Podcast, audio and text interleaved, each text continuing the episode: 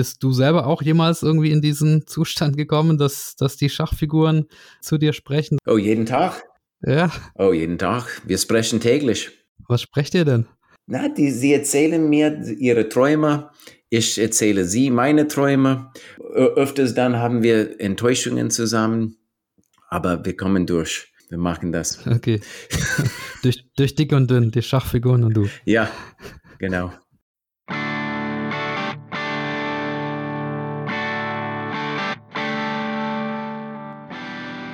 Hallo liebe Schachfreunde, herzlich willkommen zur 55. Ausgabe von Schachgeflüster, der Schachpodcast.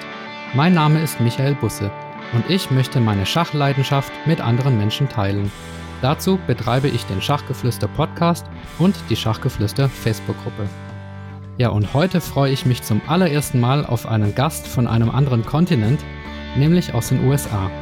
Er wurde 1972 in Santa Fe in New Mexico geboren und von sich selbst sagt er, dass er drei gute Dinge in seinem Leben vollbracht hat, nämlich ein Doktortitel in Philosophie, ein Schachroman und der Großmeistertitel im Schach. Ja, darüber wird er uns sicherlich einiges erzählen und auch über sein Abendessen mit Gary Kasparov. Hallo und herzlich willkommen, Grandmaster Jesse Cry. Wie geht's dir? Ja, es freut mich hier zu sein und es ist eigentlich eine große Herausforderung für mich, weil ich wirklich äh, kein Deutsch für 20 Jahre gesprochen habe. 20, mehr als 20 Jahre. Also, ähm, aber ich bin gespannt drauf, ja. Also dann wird es auf jeden Fall wieder Zeit, dein Deutsch aufzufrischen. Und das machen wir hier natürlich gerne. Ähm, ich freue mich sehr auf das Gespräch. Ja, und äh, dass du Deutsch sprichst, äh, lässt natürlich darauf schließen, dass du einige Zeit in Deutschland gelebt hast. Wann und äh, ja, in welchen Städten in Deutschland, wo hast du dich denn genau aufgehalten damals? Ja, es war eine sehr interessante Zeit für mich.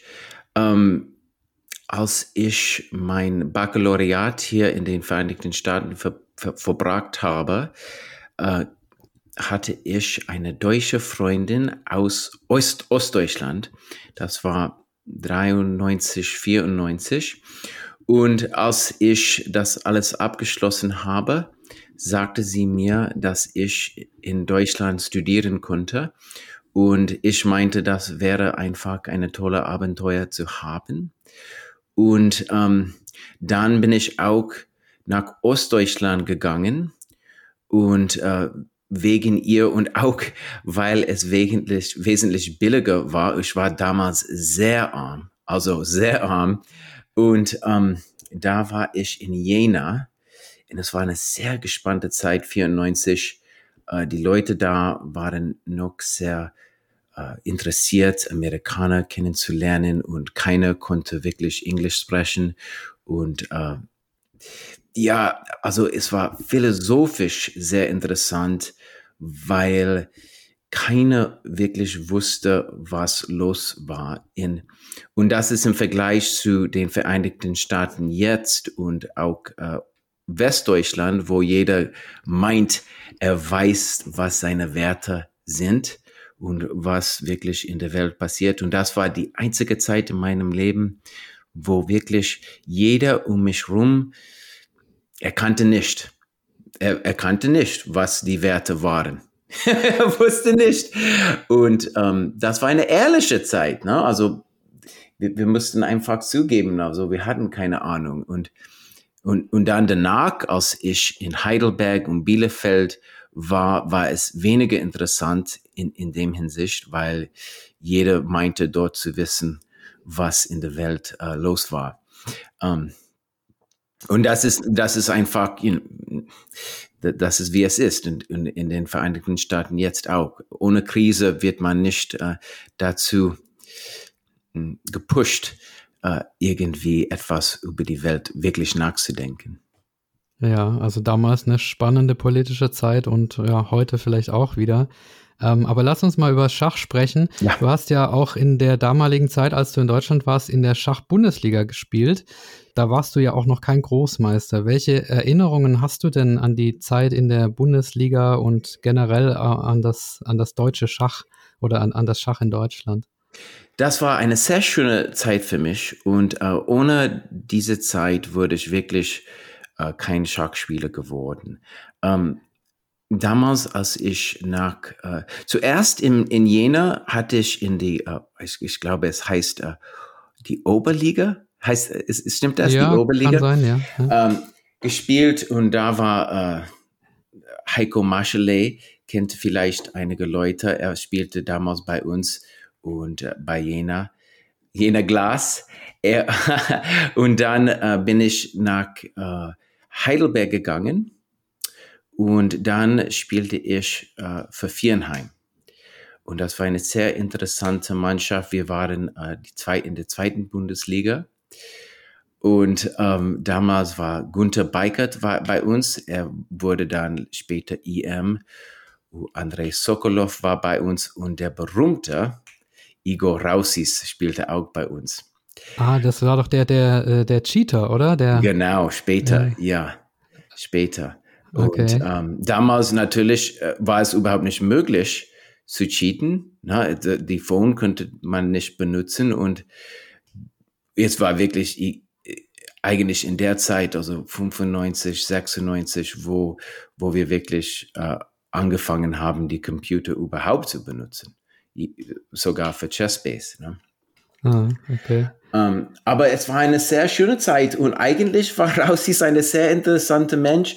Wie ich war er sehr arm, sehr arm und äh, die Mannschaft hat ihm eigentlich kein Geld gegeben, nur ein, er, er dürfte reisen, ne? er dürfte, er kriegte einen Pass und dürfte dann reinkommen und ein paar Turniere spielen. Um, aber er war ein sehr interessanter Mensch. Um, und damals war er auch ein bisschen älter, schon damals. Und er war na, 2500, 2490 oder sowas. Und ja, dann später, ne, 2670 oder so. Ich wusste, ich wusste es, aber natürlich, ich war weit weg hier in Amerika und ähm, aber immerhin, also ich, ich möchte nur sagen, also damals war er wirklich kein Kriminell. Er war vielleicht äh, sehr arm, aber viele von uns waren damals sehr arm. Ähm, aber kein Kriminell, wie die meisten, wie ich finde. Die meisten Cheater wirklich sind keine kriminelle, äh, kriminelle Menschen. Sie rationalisieren das für sich irgendwie. Und es gibt viele davon, offensichtlich, viele, viele, die das machen. Ähm, aber immerhin, ich muss sagen, damals, das war meine Einführung in eine wirklich, sagen wir mal, Schachkultur. Ne? Weil wir, wir spielten sehr schöne Matches gegen andere äh, Mannschaften. Äh, wir reisten um Deutschland rum und dürften dann die Partien äh, analysieren mit anderen berühmten Spielern. Und ähm, die, die Wettbewerbe waren alles sehr schön. Da war immer Kaffee da, es war immer ruhig und ähm, es gab eine Schachambiente, sagen wir mal, die ich bis dahin wirklich kaum erfahren hatte. Hm. Wenn du sagst Schachkultur, ja. kannst du da Vergleiche mit, mit den USA ziehen? Also was, was sind die Unterschiede oder auch vielleicht Gemeinsamkeiten Schach in Deutschland, Schach in den USA? Ähm, also ähm, damals so wie jetzt, es gibt keine ähm, Mannschaftsschach hier und es gibt nur diese Opens und diese Opens sind ähm, na, die, die es, es gibt wirklich keine Kult Schachkultur bei diesen Opens. Du, du sitzt da neben einer anderen Spieler ganz eng und äh, jeder bringt eine andere Brett mit anderen Figuren, mit einem anderen Uhr und ähm, es wird immer gehustet und der Virus ist da stark. und ähm, es gibt kein Gefühl, dass man etwas geistig und tief da betreibt.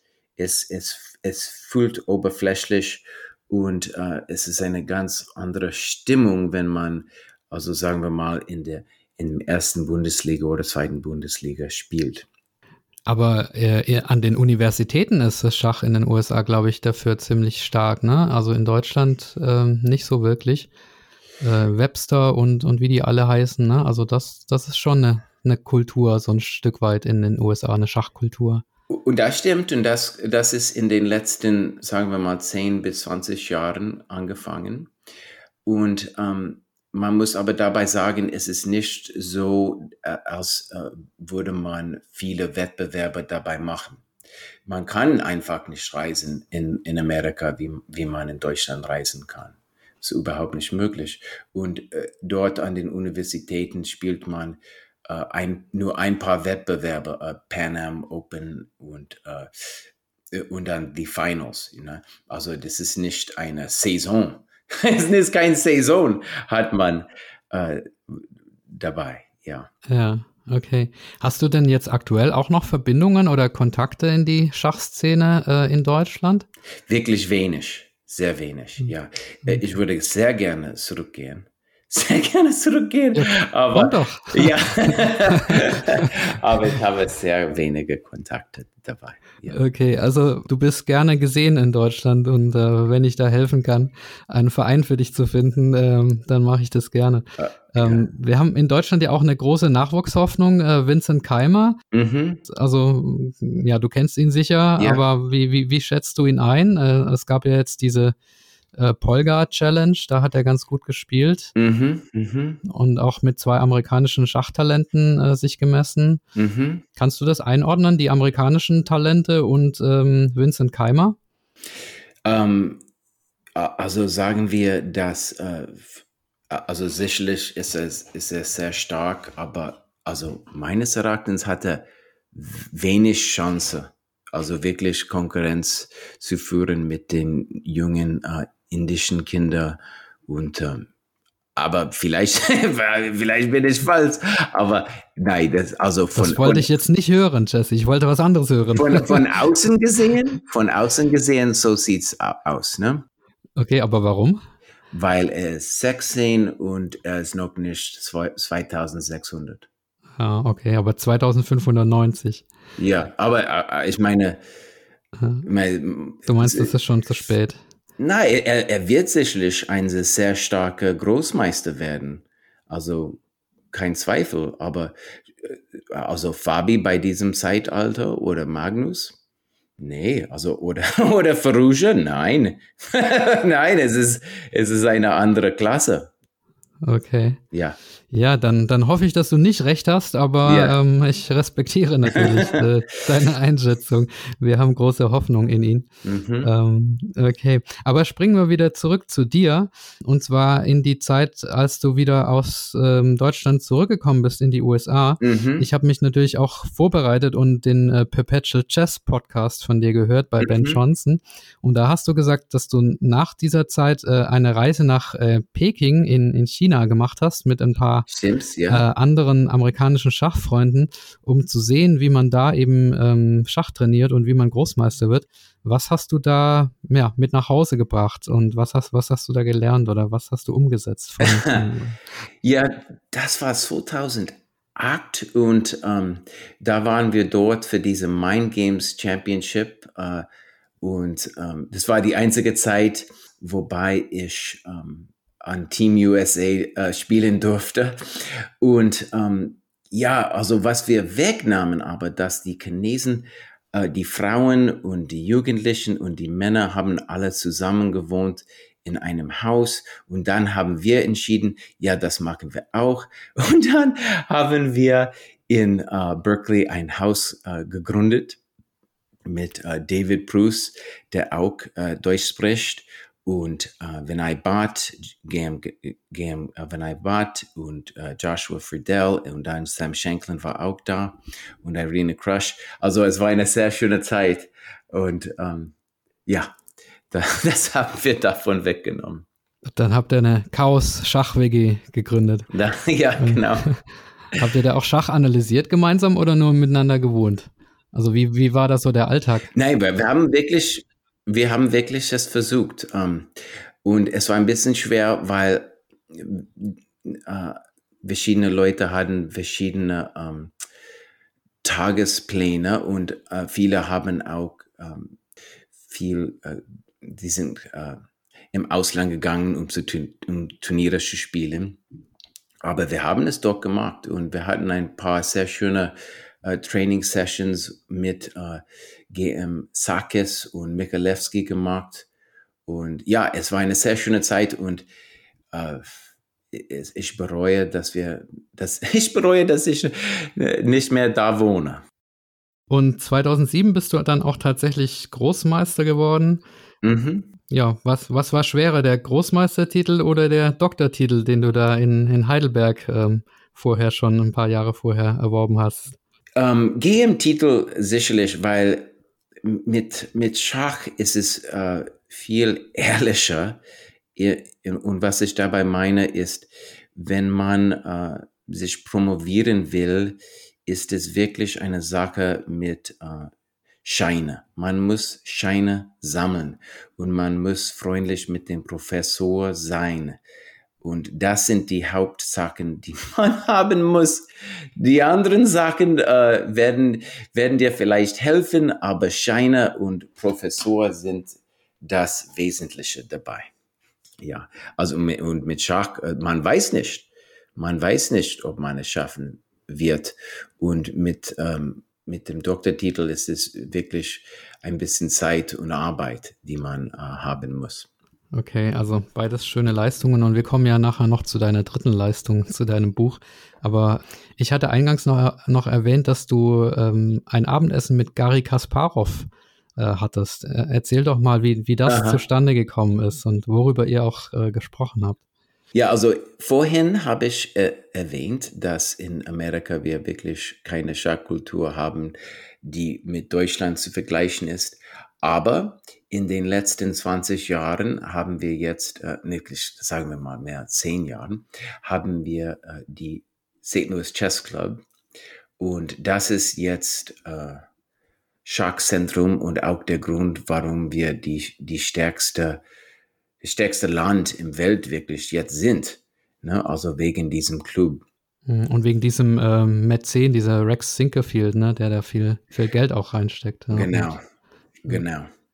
Und ähm, ja, ich bin Freund, ich bin einem Freund mit äh, befreundet mit Rex und ähm, ja, ich bin dort ziemlich tätig, habe Kommentare dort gemacht und GM in Residence und ähm, ja, das war wirklich ein Zufall, wirklich. Die Leute dort, ähm, ich bin, ich bin da eingekommen, ziemlich, es war ein heißer Sommertag und ich bin dort geschwitzt und, und die, eine Frau dort sagte mir plötzlich, ah, hast du, hast du Lust, mit äh, Gary Kasparov Abendessen zu gehen?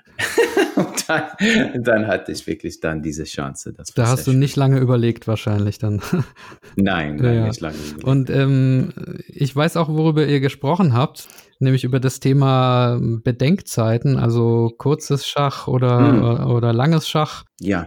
Ja, da gibt es ja zwei Positionen sozusagen. Ne? Die einen, die möchten gerne blitzen und, und die anderen, die sagen, sie mögen, mögen dieses langsame und, und tiefe Nachdenken. Auf welcher Seite stehst du denn in dieser Frage? Ja, sicherlich auf die längere äh, Zeitkontrolle. Und äh, ich, ich, uh, ich bin auf die losing side, however. ich bin auf die losing side hier. Also, ähm, und ich, ich, ich schrieb einen kleinen Artikel darüber und ähm, es ist, muss man sagen, in den letzten, im letzten Jahr mehr und mehr klar geworden, dass Schach schneller und schneller wird. Ne?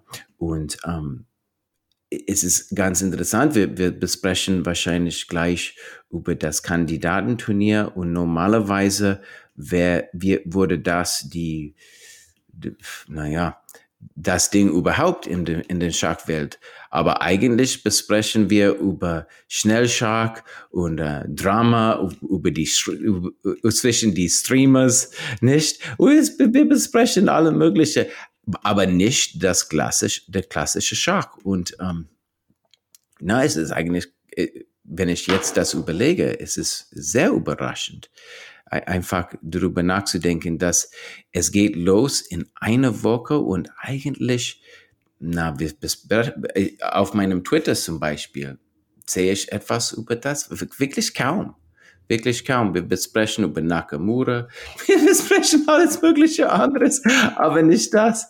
Und das, das zeigt mir einfach, dass meine Welt, äh, in der ich aufgewachsen bin, äh, es existiert noch, aber es, es ist nicht mehr äh, der Fokus, der Schachfokus, wo, wo jeder hinsieht. Ne? Je, jeder ist nicht mehr so dran äh, aufgeregt.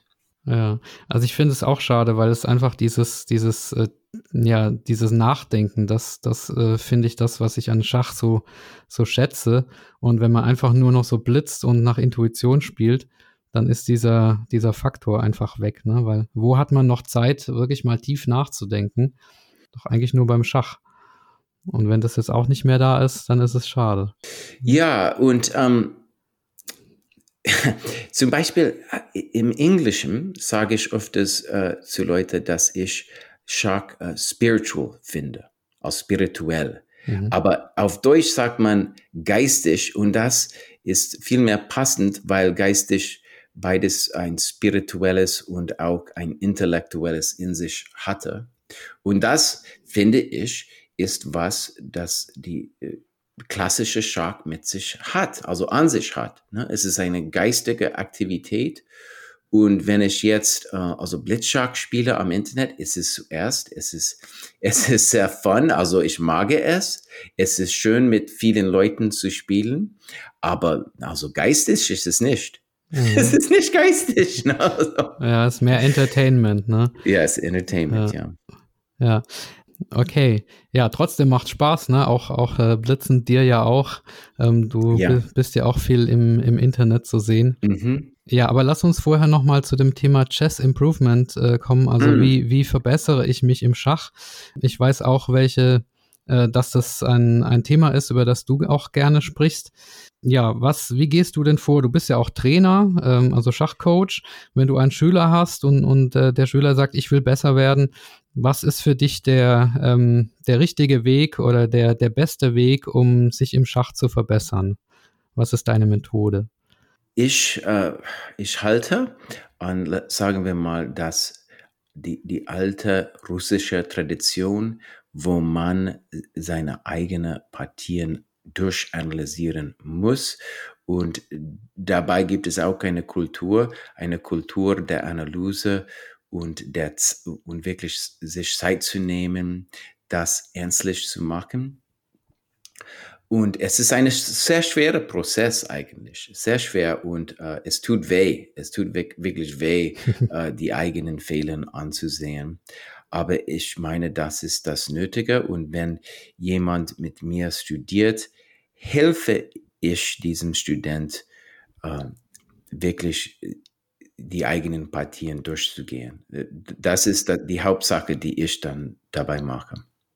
Und wie machst du das genau? Also mit, mit, der, mit der Engine oder mit ähm, Nein, Papier ich, und Bleistift? Oder wie, äh, wie funktioniert das? Analysiere äh, die eigene Partie. Also wie, wie sieht das konkret aus? Wenn ich es alleine für mich mache, dann ist es wirklich mit einem äh, äh Bleistift oder, oder ein Pin. Also es kann jetzt keine beide sein. Und dann ist es wirklich allein mit einem Brett und dann dauert es viele Tage und normalerweise wird es 10 hm, bis 15 Seiten pro, pro Partie, dass ich dann äh, das mache.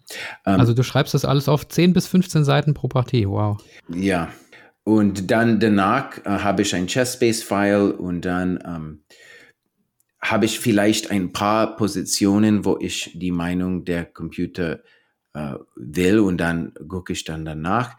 Aber ähm, die Hauptsache ist für mich, meine eigene Ideen, also äh, so klar wie möglich, sei es mit Varianten oder mit Worten, das darzustellen. Ne? Das einfach zu sagen auf dem Blatt.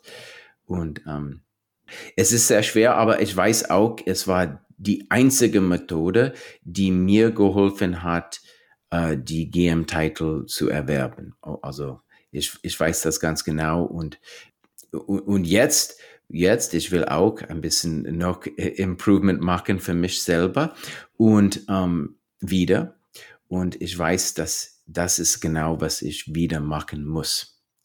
Ähm, und wenn ich dann mit einem Student bin, ist es, ist es ehrlich so, dass die meisten Studenten es nicht allein schaffen kann, können. Und dann kommen sie zu mir und dann ich helfe diesen Studenten, diesen Prozess zu machen. Ne? Aber es ist natürlich möglich, dass die, dass Leute es allein machen. Nur sie müssen wissen, es wird schwer sein.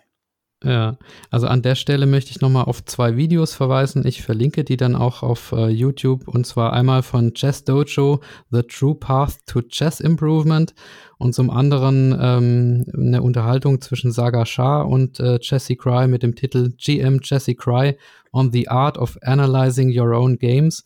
Und da erläutert Jesse das auch nochmal ähm, ausführlich. Also wer, wer das jetzt nochmal genauer wissen möchte, ähm, der kann diese, diese zwei Videos anschauen. Aber Jesse, ich muss nochmal nachfragen, wenn man eine Partie gespielt hat, bei der man lange nachgedacht hat, dann ist mir das klar. Aber eine, eine drei Minuten Blitzpartie, die analysierst du dann auch nicht hinterher auf 10 oder 15 nein, Seiten, oder? Nein, nein, nein, nein. Nein, überhaupt nicht. Nein.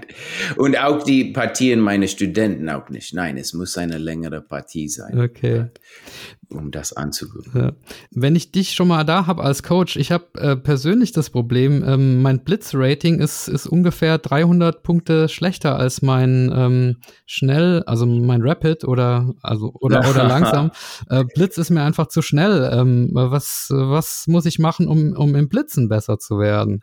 Hast du da einen Tipp?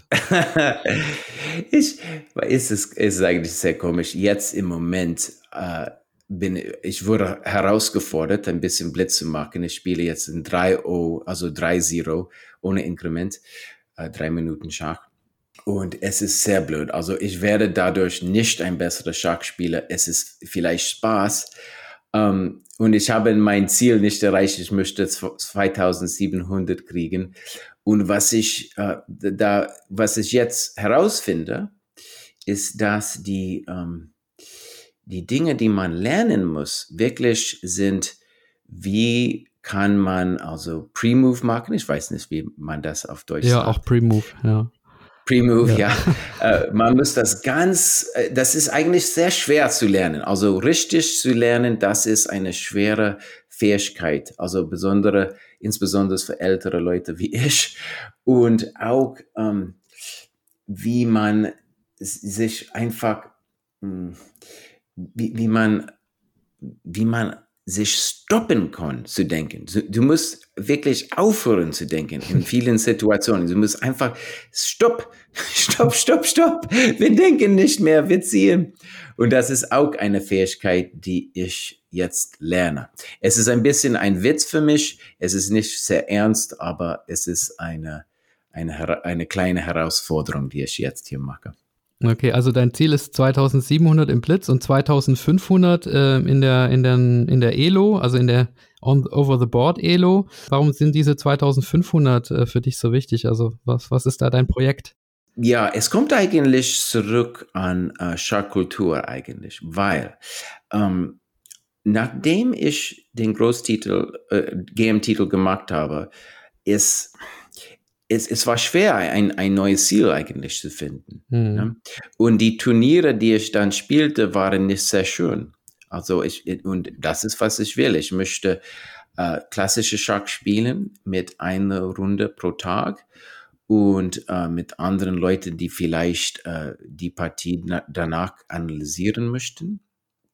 Und jetzt, also in einem Jahr, werde ich 50 werden und dann darf ich in äh, Seniorenschach spielen. Und das ist eine ganz neue Phänomen, was ich sehr schön finde. Also es wird dann, es gibt jetzt ein Senioren, ein, ein US-Seniorenmeisterschaft, die sehr schön ist in äh, St. Louis. In, wird in St. Louis gespielt. Ich habe die Kommentare dafür gemacht. Und es wird auch ein US-Team für die Senioren äh, geben. Und für beide muss ich äh, wenigstens 2500 habe, haben. Und so deshalb ist, äh, bekommt äh, diese Nummer äh, einen Wert für mich.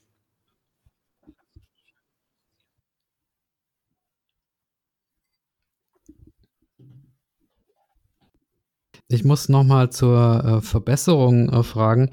Du hast ja vorher auch Hikaru Nakamura genannt und dann gibt es ganz viele andere Streamer, Anna Rudolph und ähm, Gotham Chess und wie die alle heißen. Mhm. Äh, und du, du selbst äh, streamst ja auch. Wir kommen nachher noch zu äh, Chess Dojo. Ist das dann für, für jemanden, ähm, für einen Hobbyspieler, ist das auch hilfreich, wenn man einfach einem Streamer zuschaut, äh, weil der ja auch seine Züge dann erklärt? Wir haben auch in Deutschland natürlich ganz viele äh, Leute, die das machen. Mhm. Ähm, Niklas Huschenbeet äh, zum Beispiel. Mhm. Äh, ist das hilfreich? Kann man sich so verbessern oder ist es auch nur Entertainment? Ähm, vielleicht ein bisschen, also ich, ich muss sagen, also ich bin natürlich aufgewachsen ohne Internet und ich hatte wirklich keine Chance, wirklich Kontakt mit stärkeren Spielen, Spielern zu haben. Also ich hatte keine Möglichkeit, wirklich ihre Gedankengänge also ein bisschen mitzuerleben mit ihnen zu sprechen oder ihre Gedanken wirklich zu verstehen oder und, und auch zu verstehen, äh, wann und wo sie etwas nicht verstehen. Ne? Also das habe ich nicht mitgekriegt. ich habe das nie mitgekriegt. Und ich glaube, die jüngeren Spieler können das sehen. Also sie können äh, Carlson ansehen und, und sie, sie können sehen, ah, also er, er versteht, er, er kann sehr viele Positionen äh, meisterhaft spielen, aber in anderen Positionen hat er keine Ahnung, wie, wie der Rest, wie der Rest von uns. Ne? Und äh, das ist hilfreich. Das ähm, wird ein, ein Spieler helfen, ähm, einfach Schach zu verstehen. Und auch, äh, sagen wir mal, Schachkultur ein bisschen zu verstehen, insofern, dass wenn wir zum Beispiel äh, insbesondere die Kommentare anhören, die man jetzt äh, machen kann mit Zwiddler und Leko und andere mhm. und äh, sie einfach anhören können, wie sie über Stellungen sprechen. Das hilft enorm. Und auch äh, man, man kann das auch mit verschiedenen YouTube-Videos auch sehen. Und das ist eine sehr schöne Ressource zu haben. Aber die ganze Entertainment, na, das wird wahrscheinlich nicht so viel helfen. Aber es kann Spaß machen. Es kann einfach Spaß machen, das äh, zu haben. Und es gibt auch eine gewisse äh, Gesellschaft, die man da finden kann. Und äh, das hilft enorm. Also ich bin zum Beispiel in New Mexico aufgewachsen und damals ähm, bei Viernheim hat Gunther Beikert gesagt, ich, ich wäre deshalb ein Hilfsmexikaner, weil ich in New Mexico aufgewachsen bin. und, und dort in New Mexico hatten wir keine Schachgesellschaft oder Leute, die wirklich auch improving waren oder wollten. Und jetzt kann man bei Twitter also verschiedene Leuten äh, Follow äh, machen und ähm, und da hast du plötzlich eine Gesellschaft. Auch wenn du in allein in deiner kleinen Stadt da wohnen, hast du eine Weltgesellschaft, die dir anspornt, etwas zu tun und die äh, du zugehören kannst, hm. diese, zu einer Gruppe. Ja. Und das ist einfach sehr schön. Ja, auch wenn es nur online ist, aber es ist trotzdem eine, eine Gemeinschaft und eine Community. Ne? Ja. ja. Nochmal zum, ähm, sorry, dass ich so viel über Schachverbesserung frage, aber äh, wie das gesagt, okay, ja. du bist ein anerkannter okay. Coach und äh, das interessiert die Hörer auch. An, an welchem Teil des Spiels, also Eröffnung, Mittelspiel, Endspiel, äh, wo sollte man denn im, im Schwerpunkt äh, arbeiten, um sich schnell zu verbessern oder ja, um sich zu verbessern? Hast du da eine Präferenz? Wenn man sich schnell verbessern will, dann auf jeden Fall das Endspiel, weil die anderen Spielen haben wirklich keine Ahnung, keine Ahnung äh, über das Endspiel und insbesondere das praktische Endspiel. Also wenn man ein bisschen Zeit damit verbringt und äh, ein bisschen Intuition dabei kriegt, dann äh, wird das äh, die besten Payout bringen. Ne? Also die besten äh, Resultate mit kleinen Zeit da bringen. Ja, was ist für dich ein praktisches Endspiel? Also Turm und Bauer hm. oder ähm, was meinst du damit? Nein, nein, ich meine äh, normale, die, die normalen Stellungen, die man äh, kriegen wird, die nicht äh, besonders technisch sind.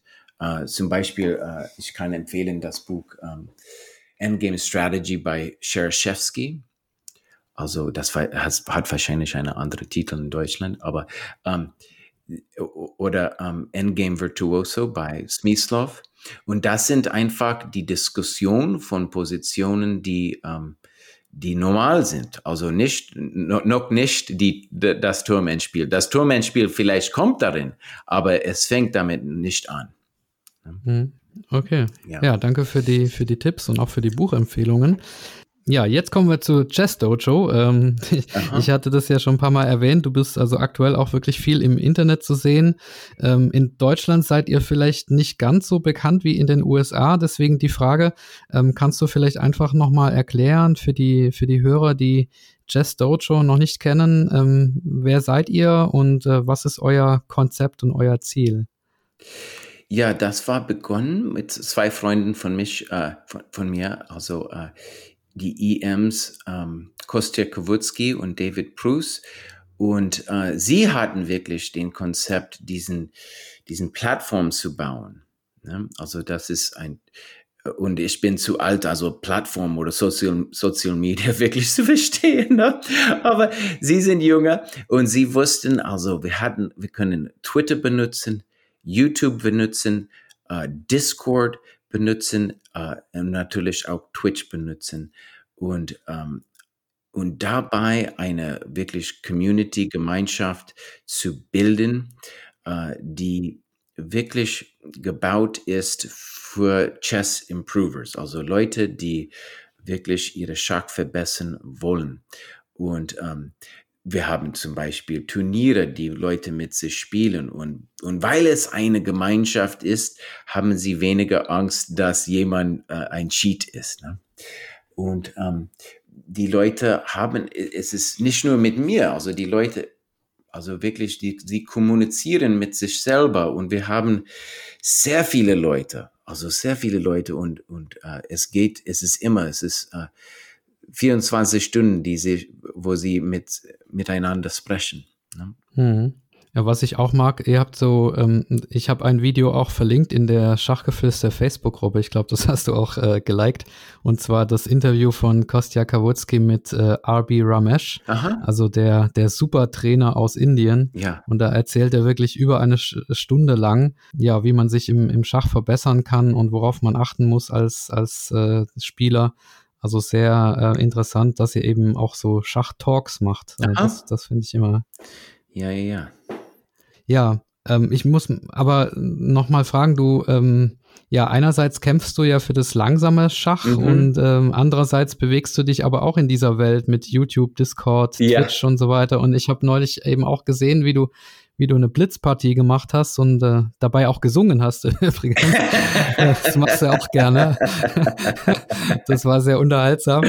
Also, ne, eine, äh, es ist eigentlich nicht deine Welt, aber dann, du hast dich jetzt schon dran gewöhnt irgendwie, ne? Ja, und ich weiß nicht, ähm, es ist wirklich ein Spaß, also ein bisschen Blitzen zu machen und auch, äh, also für mich in dieser Zeit, wo ich wirklich keine äh, sehr, sehr wenige Personen also wirklich treffen kann. Es ist sehr schön, diese Gemeinschaft einfach zu haben. Und dort, ich habe, ich habe Leute, ähm, für die ich singen kann. die ich singen kann. Und das ist ein Bonus für mein Leben, auf jeden Fall. Ähm. Und äh, Schach war immer etwas, wobei ich äh, Spaß äh, hatte. Also Blitz und Bughouse sind nicht ernst für mich, aber sie sind doch etwas, wobei ich äh, Spaß und äh, ein bisschen Unterhaltung haben kann. Ja.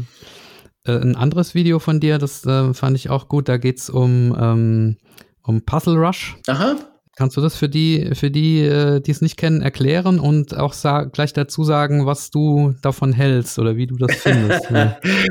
Also, du hast es ja kritisiert. Ja, also genau wie ich jetzt versuche, 2700 ähm, im Blitz, im drei, im, im, im drei Minuten Schachblitz äh, zu kriegen, versuchte ich einen neuen äh, personalen Beste mit Puzzle Rush zu kriegen. Und Puzzle Rush ist einfach, äh, man hat fünf Minuten so viele Probleme wie möglich äh, richtig zu kriegen. Und andere Seiten, äh, also Lee Chess und Chess 24 haben etwas Ähnliches. Und ähm, wie Blitzshark ist es wirklich etwas, wo man wirklich ziehen, ziehen, ziehen muss. Also sehr schnell. Und ähm, die Frage war für mich, also was, also es, es war, es war Kostya Wutzkis, es, er war der Grund, warum ich diesen Fehler in meinem Leben gemacht habe. er, drang mich, er drang mich dazu. Und, ähm, und dann natürlich war es ein, Ex ein Experiment, was kriege ich daraus? Und eigentlich war es insofern interessant, weil ich monatelang, also vielleicht drei Monate lang versuchte, meinen neuen personalen Beste zu kriegen und äh, die Nummer ging nicht höher. Es ging nicht höher, bis ich, bis ich einen neuen Maus gekauft habe. Ah, okay. Und dann, so einfach ist es. Ja, und dann drei, drei Stunden später habe ich meinen neuen personalen Beste gekriegt. Und weil ich äh, geschworen habe, damit, also dabei, dabei aufzuhören, als ich, als ich es gekriegt habe, habe ich nie mehr danach Pasorisch gespielt. also es ist, ich, ich meine aber, also um meine Meinung darüber zu haben, wenn man äh, neu zu dem Spiel ist, zum Schach, ist es schon okay. Also äh, du wirst ein paar Grundtaktiken lernen und ähm, es ist nicht und es macht auch Spaß. Es ist wie Blitzschlag, es ist, es ist für Spaß, aber du wirst nicht sehr viel besser Schach, mit Schach dabei. Du wirst vielleicht schneller, du wirst vielleicht bessere äh, Blitzschach spielen, aber äh, also denken wirklich nicht. Und ich muss sagen, auch ähm, in den letzten Jahren, etwas, was meine Meinung in diesem Hinsicht geändert hat, ist diesem Buch ähm, Thinking Fast and Slow by Daniel, uh, von Daniel Kahnemann. Und die Idee ist ganz, ganz einfach. Also, wenn man schnell denkt, ist es leicht. Es kostet eigentlich wirklich sogar weniger Kalorien, schnell zu denken. Aber das Langdenken ist schwerer und es ist nur bei, beim Langdenken, dass man etwas lernen wird. Wenn man schnell denkt, dann wiederholst du nur. Du wiederholst nur die, die äh, Vorgebilde, die du schon in sich, die schon in dir hatte. Ne? Die, die ewige Wiederholung des Gleichen. Ne? Immer, mhm. immer das Gleiche und die gleichen Fehler auch. Wieder und wieder. Auf jeden ja. Fall, das ist meine Erfahrung. Das ist meine Erfahrung mit Puzzle Rush. Ja, aber ich merke mir den Tipp, also wenn man mit dem Schach, äh, mit dem eigenen Schach nicht zufrieden ist, einfach eine neue Maus kaufen und ja. vielleicht, vielleicht wird es dann besser. Ja, genau. okay, ja, cool. Ähm, dann kommen wir zu deiner dritten Lebensleistung und zwar deinem Buch. Ah ja, immer wenn ich einen Gast habe, der ein Buch geschrieben hat, rede ich da natürlich auch gerne drüber. Und bei dir ist es eine Besonderheit, denn du hast einen richtigen Schachroman geschrieben. Mhm. Das Buch heißt Lisa, a Chess Novel. Gibt's auf Englisch zu kaufen als Buch oder auch als Hörbuch auf Audible von dir selber ähm, eingesprochen. Und das erste, was mir aufgefallen ist, ähm, der Verlag, in dem das Buch erschienen ist, hat den schönen Namen Zugzwang Press. Ja.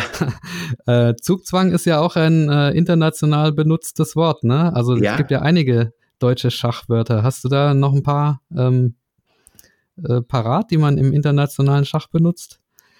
Oh, auf jeden Fall. Wir haben Zwischenzug, wir haben Zeitnot. Ja, ja, ja auf jeden Fall.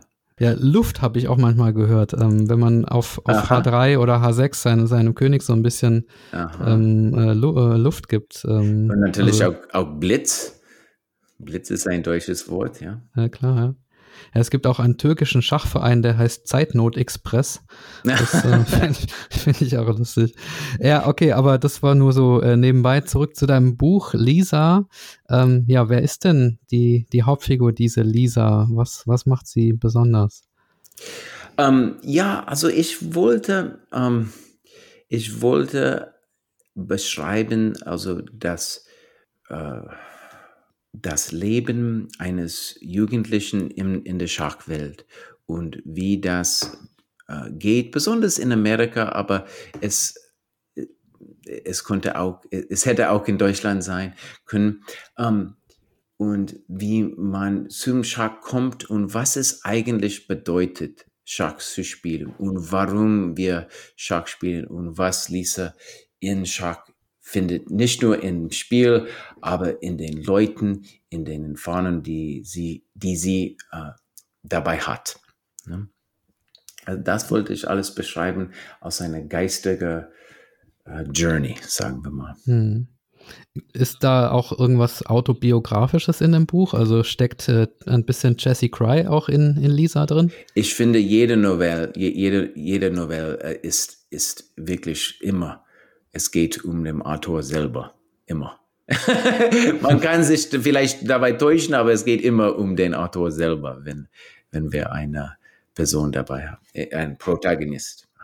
Und in dem Buch ist es auch so, also ich muss zugeben, ich habe es nicht gelesen, aber äh, die Zusammenfassung, dass die ähm, Figuren zu, die Schachfiguren zu, zu Lisa sprechen. Mhm. Bist du selber auch jemals irgendwie in diesen Zustand gekommen, dass, dass die Schachfiguren zu dir sprechen, dass du die Figuren äh, hören, reden, äh, oh, jeden Tag. Also reden, reden hören hast? Oh, jeden Tag. Wir sprechen täglich. Ja. Wir sprechen täglich, ja. Was sprecht ihr denn?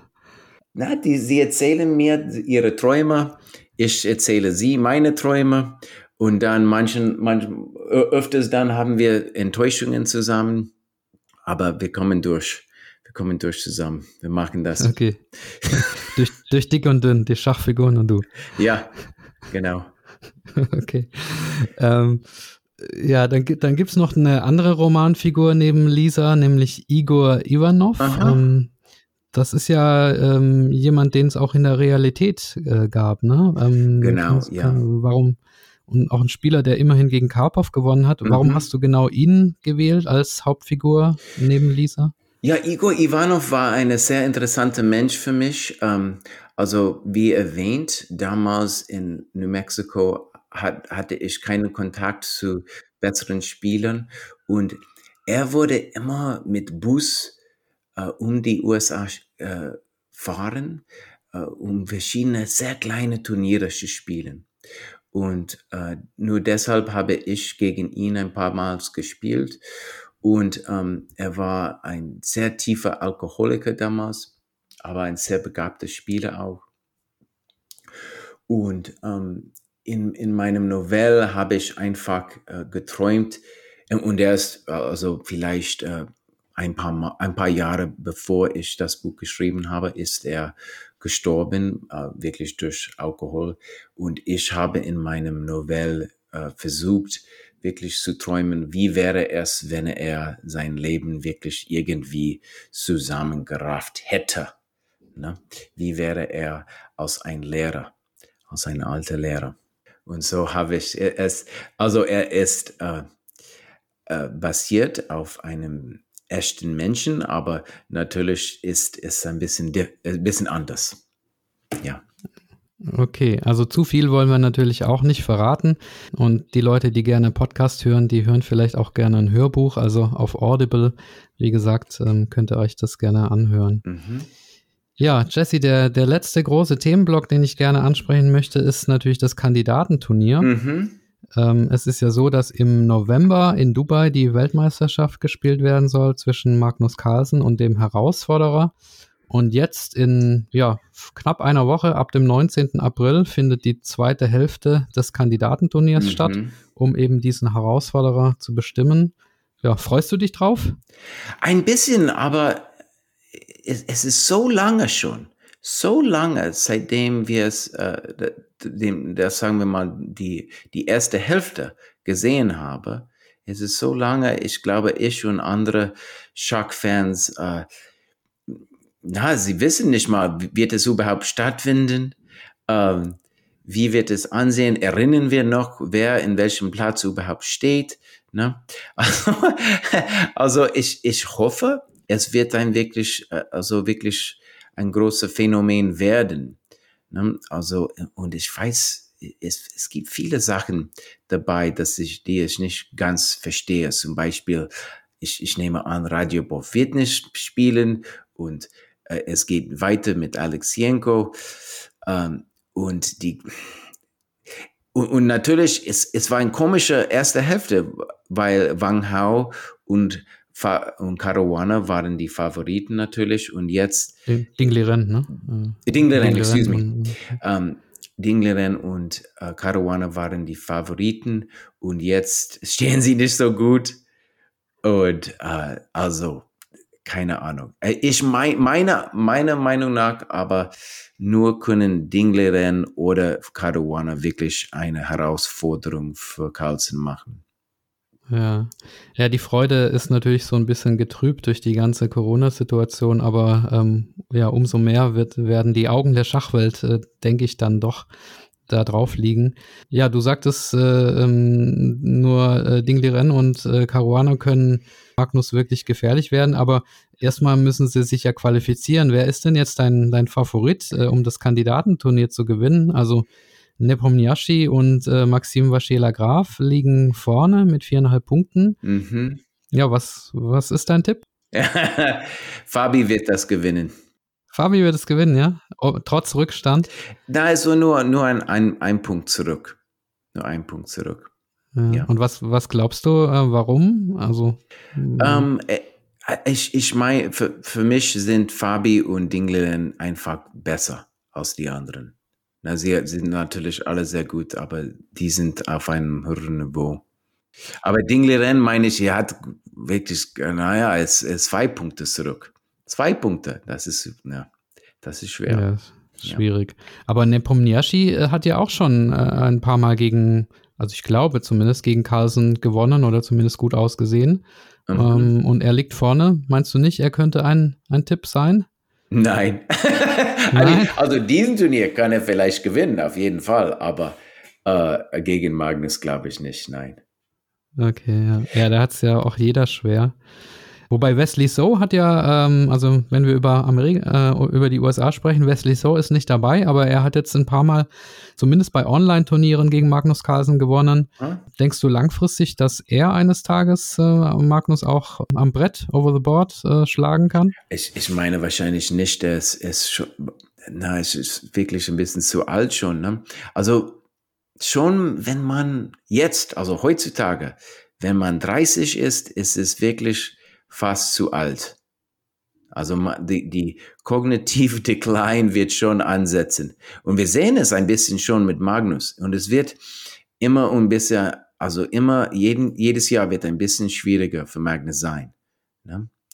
Ja. Äh, und ähm, es ist sehr schwer auf dem Top. Also die kleinsten Fehler, die entscheiden es. Und wir sehen schon, dass Magnus nicht mehr blitzen, wie er, wie er früher konnte. Na, der ist nicht so schnell.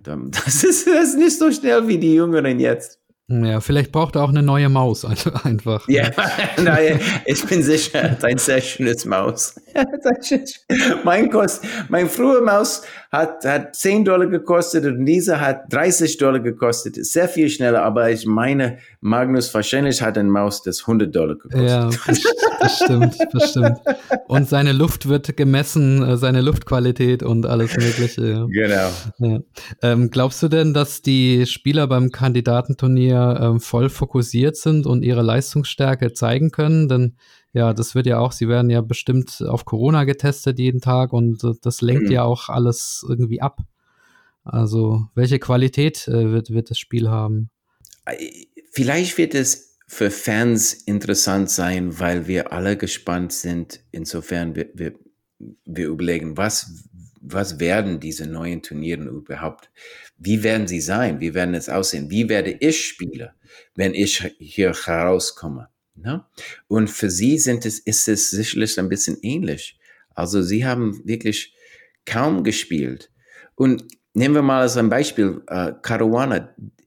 Der hat, der hat ein Turnier wirklich, äh, sagen wir mal, zwölf Turnieren mindestens pro Jahr gespielt, seitdem er, was, sechs Jahre alt war. Ne? Und jetzt hat er wirklich fast ein Jahr ohne Turnieren gespielt oder ohne regelmäßige Turniere. Also sie werden alle, also es wird schon mehrere Leute in dieser Gruppe, wir wissen nicht wer, aber es, es wird schon mehrere, die nicht in Form sind. Ne? Es wird auf jeden Fall ein, ein, paar davon, die wirklich schlecht spielen. wir wissen nicht wer, aber es wird schon vorkommen. Ne? Also sie werden nicht, jemand wird nicht in Form sein. Und, und wenn der Spieler tankt und es, dann kann er wirklich andere Leute wirklich helfen, ne? wenn er, wenn er gegen verschiedene Leute verliert. Ja, also wir können gespannt sein auf jeden Fall. Du wirst es aber auch verfolgen, denke ich mal, im, im Internet. Weißt du schon, wo es äh, zu sehen sein wird und wer, wer kommentiert? Ich weiß es gar nicht, ehrlich gesagt. Uh, also es wird überall gesehen. Ne? Also ich, zuerst Chess.com, Lee Chess, uh, Chess24, jeder wird ein Kommentator-Team haben und dann verschiedene Streamers werden es auch machen. Das, man wird dann äh, Recaps finden jeden Tag am YouTube. Ne? Also das wird schon eine ganze Masse äh, geben. Ja, habt ihr bei Chess ja. Dojo auch äh, Pläne irgendwie? Also wir haben es nicht wirklich äh, ich, ich meine, wir haben es nicht gemacht, weil wir noch nicht innerlich glauben, dass es wirklich stattfinden wird. Okay. Ne? Also wie, wie andere Fans. Äh, ich glaube, es ist einfach, es ist so lange schon. Ja. Wir, aber ja, ich weiß nicht. Ich, ich möchte, wenn, wenn wir das machen, ich möchte es ein bisschen innovativ machen, aber ich, ich möchte vielleicht ein paar uh, YouTube-Videos machen, uh, vielleicht like uh, Recap-Videos machen. Ich, ich möchte nicht die ganzen, mit, mit den ganzen Streamers mitbewerben. Nein, das ist zu viel. Das ist viel. Aber ich werde auf jeden Fall als ein Fan werde ich dabei sein. Ja, okay. Ja, ver verrate mir doch noch, was sind so generell deine, deine Pläne ähm, für die nächsten Monate oder Jahre? Ziehst du wieder in ein Schachhaus oder schreibst du wieder ein Schachbuch? oder was, äh, was machst, was hast du vor? Ja, also ich, ich werde auf jeden Fall noch aktiv mit dem Chess Dojo sein und dann ähm, in, äh, sagen wir mal, anderthalb Monate werde ich meinen ersten, in meinem ersten Turnier spielen. Und das wird eine sehr harte Erfahrung. Wir werden sehen, wie das geht. Und ich möchte wirklich jetzt versuchen, äh, diesen 2500 zu kriegen, so dass ich in schönen Turnieren äh, wieder mitspielen darf. Okay, und dieses Turnier in eineinhalb Monaten, ähm, ist das was in St. Louis oder wo, wo, wo wird das sein? Das ist in uh, Washington, D.C. Ah, okay. Ja. Aber over the board wieder dann. Over the board, ja. Ja, ja, sehr schön. Board, ja. Okay. Ja, eine Frage habe ich mir noch notiert, äh, die hat zwar keinen Zusammenhang jetzt, aber ähm, wenn man, ich habe über dich ähm, ein bisschen im, eben im Internet gesucht und da habe ich auch gefunden, du hast auch DVDs ähm, produziert. Ähm, sind die noch erhältlich oder sind die alle schon äh, im Archiv? DVD, das, das ist so 1999, ne? Ich habe es nicht selber äh, produziert. Ähm, 2004 hilfte ich ein, äh, ein Website gründen, äh, die hieß äh, Chess Lecture. Und äh, da waren eigentlich, wir waren eine der ersten, die wirklich äh, Schach-Content äh, publiziert haben, die wirklich wie, wie ein Video äh, war. Und ich glaube, die DVDs sind äh, daraus produziert. Aber ich habe es selber nicht gemacht. Okay, ich gucke gerade chesslecture.com, also die Seite es scheint immer noch aktiv zu sein. Ja, es, es gibt noch, ja. Ja, okay. Und äh, eine DVD habe ich gesehen über die ähm, Weltmeisterschaft zwischen 19, äh, 1960 zwischen Tal und Botwinnik. Aha. Die, ähm, die fandest du irgendwie interessant, ne? Ähm, da habe ich auch gesehen, dass, dass du ein Ranking der besten Schachbücher gemacht hast und da hast du auch yeah. ein Buch über diese Weltmeisterschaft auf Platz 1 äh, gesetzt. Ähm, was war an auf äh, oder was war denn an dieser Weltmeisterschaft für dich so besonders? Äh, also das Besondere ist wirklich, dass Tal äh, ein, ein der besten Bücher, Schachbücher aller Zeit äh, daraus geschrieben hatte. Ne? Also das ist wirklich äh, so von, vom Schachschreiben. Also da, da, da, hast, da hat man äh, das Buch und vielleicht äh, Bobby Fischer 60 Memorable Games und äh, ich würde auch erwähnen äh, Kasparovs Test of Time. Also die drei Bücher sind meines Erachtens die besten Bücher und, und dann habe ich wirklich versucht, äh, die Partien äh, durch meine eigenen Augen zu sehen und äh, dann habe ich sie wirklich gründlich ähm, analysiert, also ohne Computer und einfach mit seinen Notizen und ähm, ich habe dann einfach versucht, das alles in meine Worte zu sagen, äh, mit der Hoffnung, dass es äh, andere Leute hilft, äh, die Partien ein bisschen auch zu verstehen.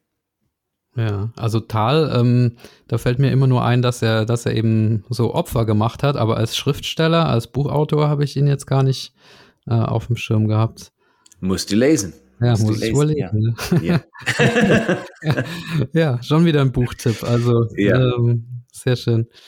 Jesse, ich bin schon am Ende mit meiner Liste. Ähm, haben wir aus deiner Sicht noch irgendwie was vergessen oder möchtest du den deinen Fans oder den Zuhörern noch etwas mit auf den Weg geben? Also, ich möchte äh, meine Schachfreunde in Deutschland sagen, dass vielleicht in einem Jahr oder mehr, vielleicht ist es zwei Jahre, möchte es zurückkommen für eine Zeit und dann ein paar Schachturniere spielen. Und äh, ja, wenn du mir schreiben kannst und sagen, wo ich dieses, wo ich das, äh, wie ich das machen kann, dann würde das mich freuen. Okay, das heißt, du, du planst äh, nur einzelne Turniere oder planst du tatsächlich noch, äh, äh, planst du ja für ein, zwei Jahre ganz in Deutschland äh, zu bleiben? Das wäre ein Traum. Ich glaube, ich kann das nicht schaffen, aber für eine Zeit möchte ich auf jeden Fall äh, vielleicht einen Sommer oder so zurückkommen. Ja. Du hast ja auch Familie, ne? Also würde die dann mitkommen nach Deutschland? Nein, das eben. Ohne Familie würde ich einfach zurück nach Deutschland kommen. Ich würde einfach zurückkommen und dort leben. Aber jetzt habe ich eine Familie hier und kann nicht so lange bleiben. Okay, also es gibt äh, wunderschöne Schachturniere in Deutschland, zum Beispiel am Tegernsee von Großmeister Sebastian Siebrecht. Aha und äh, auch ganz viele andere in Dortmund. Äh, die Sparkassen Chess Trophy soll äh, stattfinden im, im Juli, glaube ich. Ähm, mhm. Also da ja, kann ich dir gerne im Nachgang äh, mal, mal schreiben und äh, die, die Highlights nennen. Und ja, wer von den äh, Turnierorganisatoren das hört, also ladet den Jesse Cry ein und es gibt eine große Chance, dass ein amerikanischer Großmeister auch zu, eu zu eurem Turnier kommt. Ja, letzte Frage, Jesse. Ähm, wenn man dir folgen will, ähm, wo, wo findet man dich am besten oder wo kann man dich kontaktieren? Oder wenn man zum Beispiel Training, äh, Trainingsstunden mit dir haben möchte, bist du noch erhältlich oder bist du noch frei? Ähm, die, der, der, ähm, der Weg ist einfach unsere Discord-Gruppe zum äh, ein Mitglied zu, zu werden. Ist ganz leicht, es kostet nicht nichts und ähm, mit jedem YouTube-Video, die wir haben, im Description wird eine Discord-Einladung dort sein und ähm, dann ist es sehr leicht, mit mir in Kontakt zu kommen. Und ich bin auch aktiv in Twitch und äh, da einfach äh, Chess Dojo, wenn du das eintippst, kannst du mich, kannst du mich finden. Ja, sehr schön. Ja, Jesse, das hat mir Spaß gemacht und äh, du bist äh, nicht nur der erste Mann aus von einem anderen Kontinent, sondern auch, auch der erste, der mit Schachfiguren spricht, äh, den ich inter interviewen durfte. Also okay. Also das ist dann doch eine Besonderheit. Ähm, ja, ich, äh, die Stunde ist wirklich wahnsinnig schnell vorbeigegangen und äh, ja, mir bleibt nur noch äh, vielen Dank zu sagen und äh, viel Erfolg mit äh, Chess Dojo und auf deiner Road Back to 2500 und natürlich auch äh, persönlich. Und äh, ja, vielleicht sehen wir uns ja mal in Deutschland. Schön, äh, ja, es war eine Freude und ähm, ja, es war auch äh, eine schöne Herausforderung, wieder Deutsch zu sprechen, nach so vielen Jahren. Ja, also das muss ich auch noch sagen. Das hast du toll gemacht. Also wenn das wirklich schon so lange her ist, das ist wirklich beeindruckend. Also ja, kann man sich eine Scheibe von dir abschneiden. Super. ja, dann. Okay. Vielen Dank, Jesse. Schönen Tag noch und ja, mach's gut. Okay, danke. Tschüss.